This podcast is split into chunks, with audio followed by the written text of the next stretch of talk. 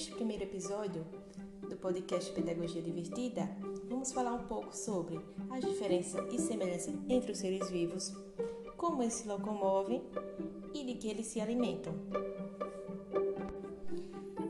Você sabia que temos características semelhantes à dos animais? Assim como nós, seres humanos, os animais também nascem, crescem, têm filhotes e morrem. Eles também precisam beber água, se alimentar, descansar, se relacionar, assim como eu e você. Você deve estar se perguntando quais as diferenças entre você e um animal, não é? Vou te explicar. Alguns animais vivem na água, outros em cima de árvores e alguns mesmo até embaixo da terra. Vocês devem conhecer algum desses animais. Por outro lado, nós seres humanos podemos fazer muitas coisas, como construir prédios, aviões. Ou você já viu um gato construindo um prédio? Ou uma vaca pilotando um avião? Acho que não. Nós temos a capacidade de ler, escrever, dançar, cantar, falar, imaginar, pensar, inventar e construir várias coisas. Mas mesmo assim, os animais são tão importantes quanto nós seres humanos. Espera que ainda tem muito mais. Agora vou falar um pouco sobre a locomoção dos animais. Os animais também precisam ir de um lugar para o outro, ou seja, se locomover.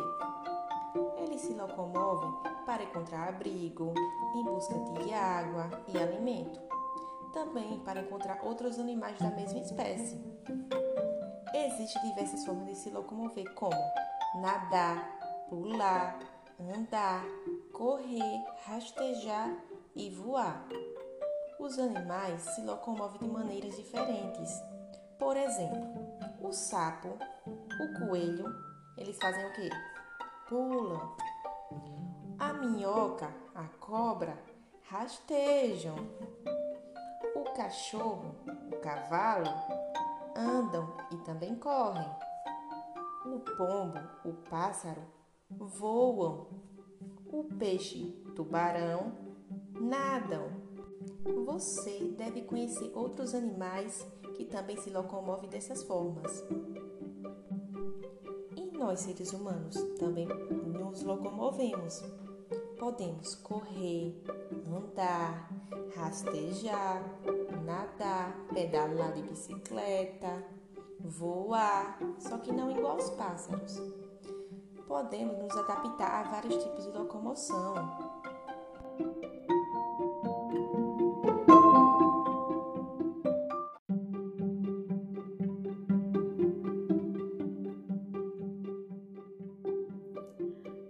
Já perceberam que quando não nos alimentamos, ficamos fraquinhos, de mau humor e até mesmo com dores de cabeça?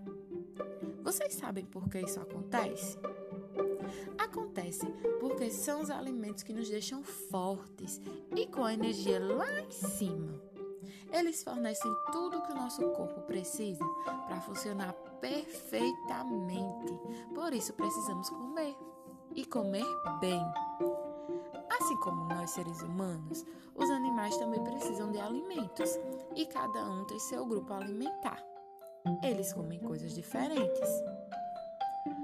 Temos o grupo dos animais carnívoros, que comem apenas carnes. Por exemplo, o tubarão, o leão, o jacaré, que tem aquela boca e dentes enormes.